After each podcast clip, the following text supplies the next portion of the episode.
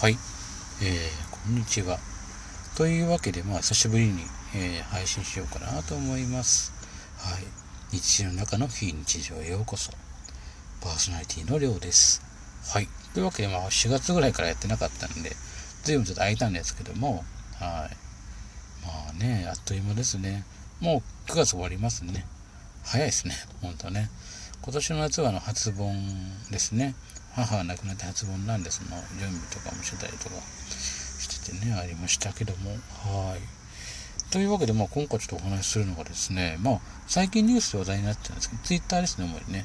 えー、っと、あの、VTuber のお話かな。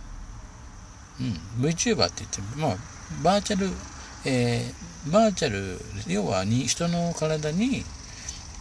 要は、例えばラジオとか、まあ、何かのキャラクターに乗っけて喋るような感じのもので、まあ、中には中の人はいないとか、いろいろ、まあ、あんま触れなくていい、あんま暗黙の了解で触れませんけど、まあ、そのキャラクターの、が、の、えっと、千葉県の松戸市の、えー、警察署のキャラクターとしてちょっと一個使われてたんですけど、まあ、あくまで、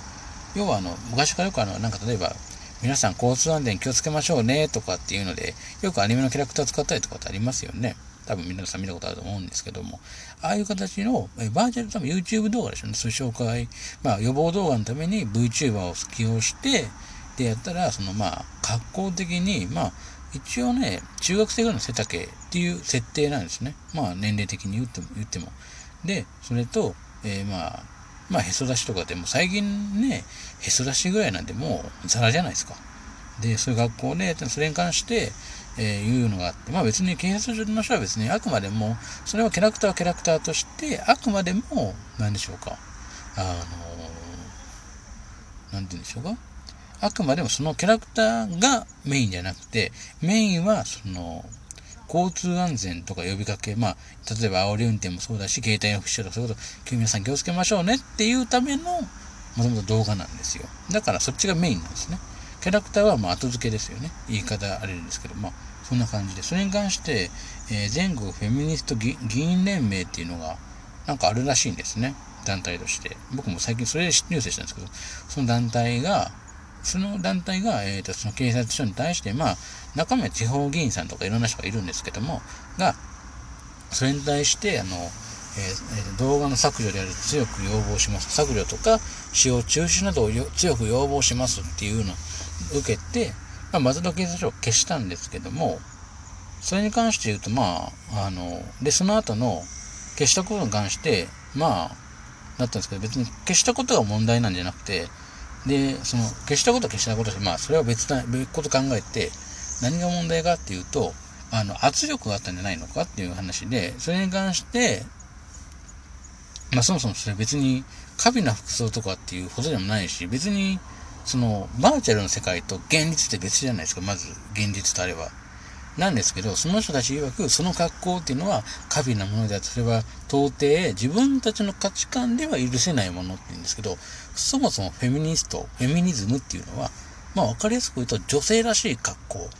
あの、分かりやすく言うと、何、例えばよ、ですよ。もう、私がミニスカーで何が悪いんだみたいな感じなんですよ。極端言えば。そんな感じで、女性が女性らしい格好。例えば、まあもちろん社会的な地位で、例えば参政権とか議員としての、まあそういう報酬もそうだし、まあ一般社会における、まあ、賃金の格差の是正とかもそういうこととか、要は女性が社会として受け入れてもら、受け入れてもらった上で、私もこうしてみたいということを考える学問。で学問って考え方なんですよ。フェミニズムっていうのはもともと。なんですけど、えっ、ー、と、その、全国フェミニスト議員連盟がやったのは、どちらかというと、フェミニストのいいとこだけを取って、こうだって言ってぶつけてる、まあ、フェミニストじゃない、フェミニズムとは、まあ、ずれた考え方なんですね。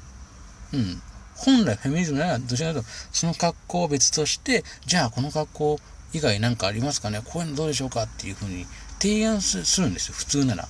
この学校だと言われるかもしれない。ちょっともうちょっとなんかありますかって、もうちょっとなんか学校でなんかこういうのもどうでしょうかとかって逆には提案もしますよね。もしその格好がダメならね。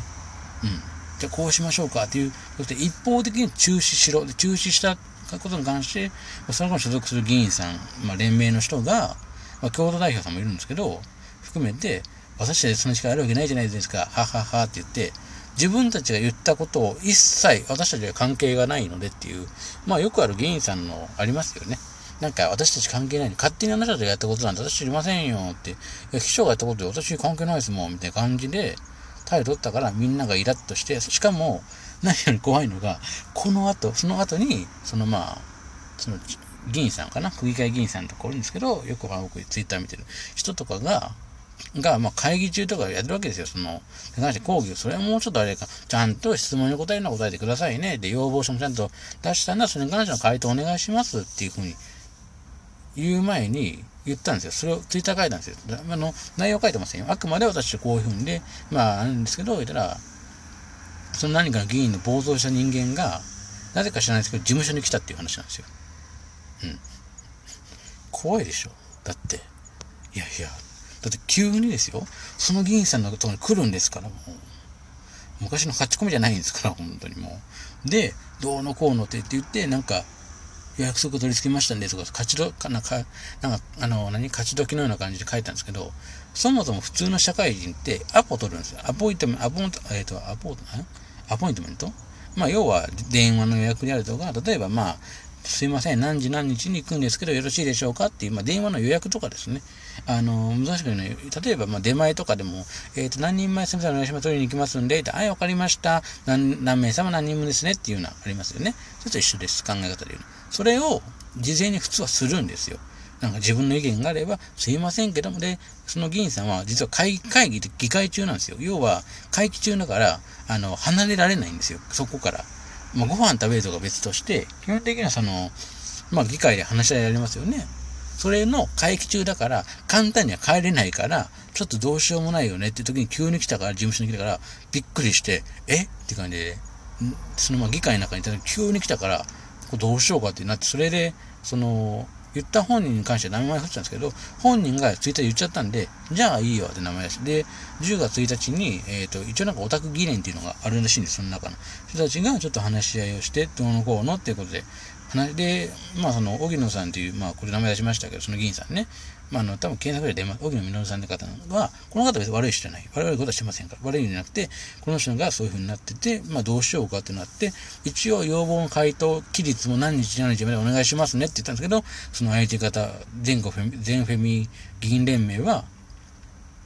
一切回答しないという。ちなみに、警察署とかにその、対しては、何月何日まで何時までに回答をお願いしますって、要望を出してるんですよ。自分たちは答えないから、だってこれおかしいんじゃないんですか？っていう話になって、今に至るっていう感じなんですよ。まあ僕、まあこういうのがあったんです。まあ結構ね、前置き長かったんですけどもね。まあ僕が思ったのは、まあそもそものこと言うと、あの、議会の会議中にしろ、ちゃんと事前にアポイントメント取るじゃんっていう、そもそもその服装を見たんですよ。僕も、そのバーチャルの VTuber の格好を見たんですけど、え、普通じゃね？って感じなんです。今時っていう感じで。で、しかもその中の連盟の人の、そのツイッターに出のやつ、その人の方が、へそ出しとかのやつと、小児性愛についてって書いてあるんですけど、例えばそれについてなんかもうちょっとなんか、組み込むのが書いたのかなと思ったら、あの、小児性愛については、大々さんの著書を読んでくれてよくわかりますからって、そんな当たり前で、そんな、小児性愛で、まあ、いわゆるロリータコンプレックスとかペロとかいっぱいあるんですけど、まあ、いろんな考え方あるんですけど、それに関しては、あの、ネットで調べたら出ます。MDS 精神保健福祉課、精神保健福祉課なんかの、えっ、ー、と、トップページ出てきますから、調べてくれても出ますか知ってますそんなこと言われなくても。その症例とか、なぜ定義上こうなってますよとかって言うんですけど、ちなみにその、まあ、いわゆるロリコンって言われるもんですね。だから、ロリコンとペルまた別、別、別物なんですよ。ロリンではあくまでもそれを、まあ、見るものとかそういうので、ペルはどちらかというと病的に IS ものとか、まあ、いろいろあるんですよ。差があって、全部が全部同じじゃないので、これ、ちゃんと間違えていけないんですよ。ロリコンだる、あの、うん。要は、ブラコンって言いますよね。お兄ちゃんが好きすぎるみたいな。それが、そんな感じです。が、好きすぎるものと、でも、実害がないのがどっちかというとロリコンです。で、ペドは完全にもうやっちゃってる方です。言うんであれば。わかりやすく言うとね。差があるんです、ちゃんと。そこまで差があるので、あの、大体その犯罪率が高いね、子供に対してのわいせつがあるんですけど、あれって、ちなみにロリコンの方がどちらかというと触らないです。まあ、要は、例えば閲覧であるとか見て、ああ、おおへえ、最近こうなんだ。へえ、で終わりです。逆に手出す方が逆に稀なんですよ。あの中で言うとね。まあそれは、まあその話はまあまた別個になるんで、まあ、ですけど、まあそれがあって、で、どうしますか？僕が思ったのは、あのか、あの程度の格好ではどうのこうのっていうのはないと思います。うん。あれでダメだったらもう今時の、ね、言っちゃうんですけど、ローカルアイドルとか、皆さん、AKB を見てくださいよ。